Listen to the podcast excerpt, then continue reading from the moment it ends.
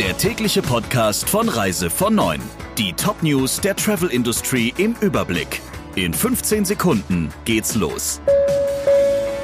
Drei-Sterne-Restaurant, Fünf-Sterne-Hotel, Sechs-Sterne-Schutz. Wenn Ihre Kunden das Beste wollen, legen Sie jetzt eins drauf. Empfehlen Sie Medical Protect Plus, das 6-Sterne-Service-Paket der URV. Jetzt informieren unter urv.de/slash Sterneschutz. Mit Ursula Lampe. Schönen guten Morgen. Die meisten Europäer haben trotz Corona Reisepläne. Laut einer Umfrage der European Travel Commission planen 54 Prozent der EU-Bürger in den kommenden sechs Monaten eine Reise anzutreten. 35 Prozent wissen allerdings noch nicht genau, wann sie reisen wollen. Dafür wissen manche schon wohin. Knapp 40 Prozent von denen, die reisen wollen, wollen innerhalb Europas und des eigenen Landes verreisen. Und auch nach den Motiven wurde gefragt. Für zwei Drittel der EU-Bürger mit kurzfristigen Reiseplänen sei Erholung das überwiegende Motiv. 20 Prozent wollten Freunde oder Verwandte besuchen, einen Städtetrip planen 21 Prozent der Befragten. Wer bei Behörden oder Ministerien des Bundes arbeitet und dienstlich mit der Bahn fährt, darf in den kommenden Monaten einen freien Sitzplatz neben sich mitreservieren, zum Schutz vor einer Corona-Infektion. Diese Regelung schlägt beim Geschäftsreiseverband VDR hohe Wellen. Wen wundert's? Bereits im Sommer hatte der VDR gefordert, für die Dauer der Pandemie eine allgemeine Reservierungspflicht bei Bahnreisen einzuführen. Dies würde eine konsequente Kontaktnachverfolgung ermöglichen und die maximale Belegung kontrollierbar machen, argumentierte der Verband. Die Bahn lehnte ab. Es sei paradox, so der VDR, wenn der Bund als Eigentümer der Bahn gegenüber der deutschen Wirtschaft schärfere Hygienemaßnahmen als unnötig ablehne, sie aber seinen eigenen Mitarbeiterinnen und Mitarbeitern sogar finanziere. Doch keine Quarantäne für Touristen in Kuba.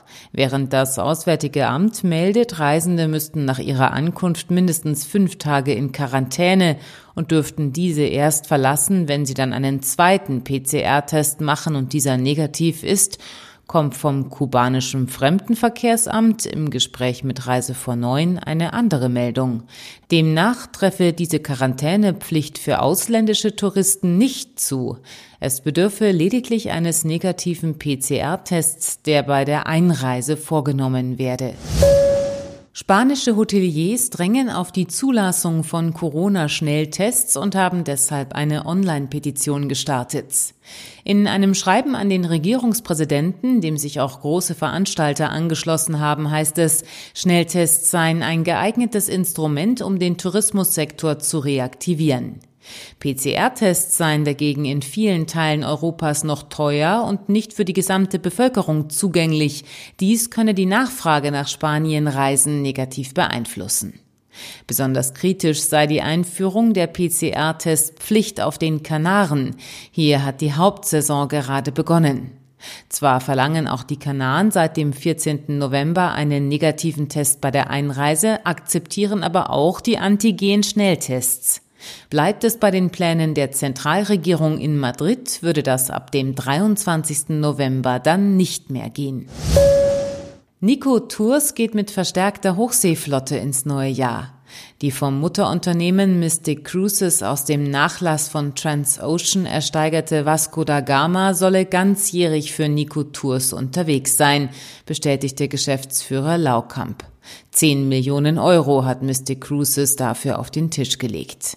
Mit seiner Kapazität ist das Schiff im Kreuzfahrtenmarkt ein kleines Exemplar, aber doch deutlich größer als die beiden vorhandenen Expeditionsschiffe World Explorer und World Voyager, die rund 200 Passagieren Platz bieten.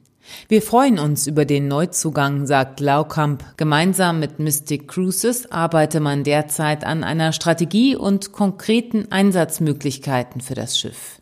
Soweit die wichtigsten Meldungen aus der Branche. Ihnen noch einen schönen Tag. Der Reise von Neuen Podcast in Kooperation mit Radio Tourism. Mehr News aus der Travel Industry finden Sie auf reisevon und in unserem täglichen kostenlosen Newsletter.